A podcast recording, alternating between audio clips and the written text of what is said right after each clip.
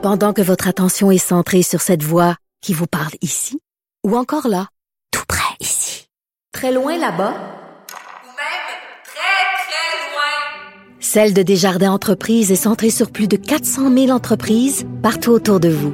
Depuis plus de 120 ans, nos équipes dédiées accompagnent les entrepreneurs d'ici à chaque étape pour qu'ils puissent rester centrés sur ce qui compte, la croissance de leur entreprise.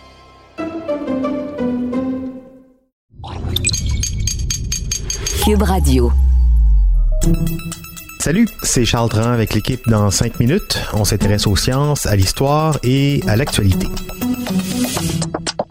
Aujourd'hui, on parle du vaccin Sputnik. Le vaccin russe contre la COVID a une efficacité de 92% ce n'est pas la propagande russe qui le dit, mais bien une étude très sérieuse de la revue scientifique réputée de Lancet. Pourtant, en Occident, aucun pays ne l'a approuvé ou acheté. On ne le trouve que dans certains pays comme l'Argentine, l'Iran, la Tunisie ou l'Algérie. Pourquoi la méfiance persiste? Pourquoi est-ce qu'on boude le vaccin de Vladimir Poutine? Y aurait-il d'autres enjeux que la protection sanitaire derrière tout ça?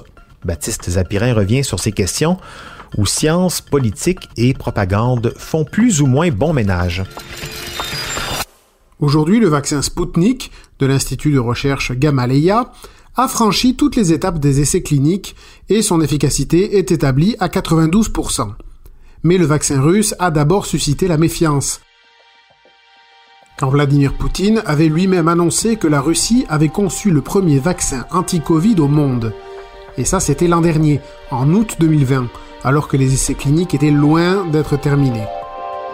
En clair, ça sentait la propagande. Désormais, les résultats des essais et le fonctionnement du vaccin sont relativement transparents. On sait que Sputnik est fabriqué à partir d'une combinaison de deux adénovirus, AD25 et AD26, des virus utilisés depuis de nombreuses années dans les vaccins. C'est un vaccin à vecteur viral qui injecte une version inoffensive d'un virus pour stimuler le système immunitaire afin qu'il fabrique ses propres défenses. Une formule classique pour un vaccin, éprouvée.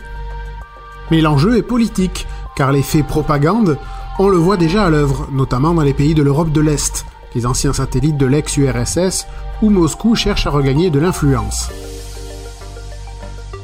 Plusieurs d'entre eux ont été durement affectés par la troisième vague de la pandémie et ont commencé à lorgner vers la Russie, suite au retard pris par les livraisons européennes de vaccins. En République tchèque, par exemple, le président a demandé en février à Vladimir Poutine un approvisionnement en Sputnik. Sauf que la République tchèque est membre de l'Union européenne et que le vaccin russe n'a pas encore été approuvé par l'Agence européenne des médicaments. Et quand le ministre tchèque de la Santé a refusé d'accepter un vaccin sans l'aval européen, le président a demandé sa démission. Même pagaille en Slovaquie. La Covid-19 ne sait rien de la géopolitique, dit le Premier ministre. Le vaccin est un outil de guerre hybride, réplique le ministre des Affaires étrangères. Il y a donc des tensions internes dans les pays où la Russie veut étendre son influence. Et c'est une tactique dont est coutumière Moscou, il est de notoriété publique que des agents russes ont pour tâche de semer le chaos dans ces pays, et même en Europe de l'Ouest ou euh, en Amérique du Nord, afin d'affaiblir les démocraties occidentales et rendre le discours russe plus attractif. On pense aux élections américaines en 2016, ou à ces fameuses fermatrolles, des bureaux où des dizaines d'agents sont payés pour semer le trouble sur les réseaux sociaux. Eh bien, le vaccin russe, lui aussi, en somme, c'est une source de conflit. Dans cette guerre d'influence, acheter Spoutnik, c'est un peu se ranger du côté de la Russie. De notre côté de l'Atlantique, la question ne se pose presque pas. Aux États-Unis, bon déjà le vaccin Moderna est américain et Pfizer BioNTech est en partie américain puisque le siège social de Pfizer est basé à New York. Donc Washington n'a pas d'intérêt à s'approvisionner ailleurs, surtout chez son rival historique. Au Canada aussi, malgré les besoins d'approvisionnement, Sputnik brille par son absence. Le Premier ministre Justin Trudeau a été chercher des vaccins en Inde, mais pas à Moscou. Le vaccin russe n'est ni approuvé ni en cours d'approbation par Santé Canada. C'est que, passer des accords de santé avec Vladimir Poutine, qu'on soupçonne d'avoir fait empoisonner son opposant Alexei Navalny, donnerait une image du Canada, disons, sujette à la critique.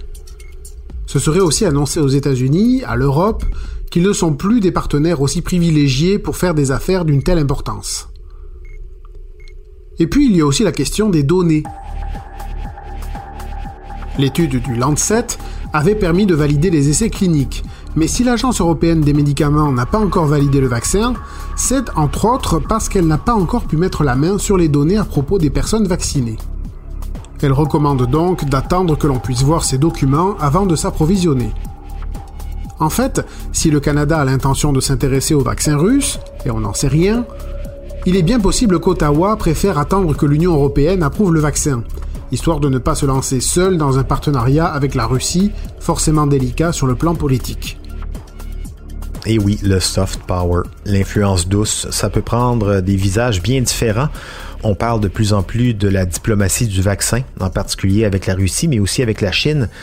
C'est dommage quand même hein, que les enjeux politiques viennent compliquer la gestion des crises sanitaires.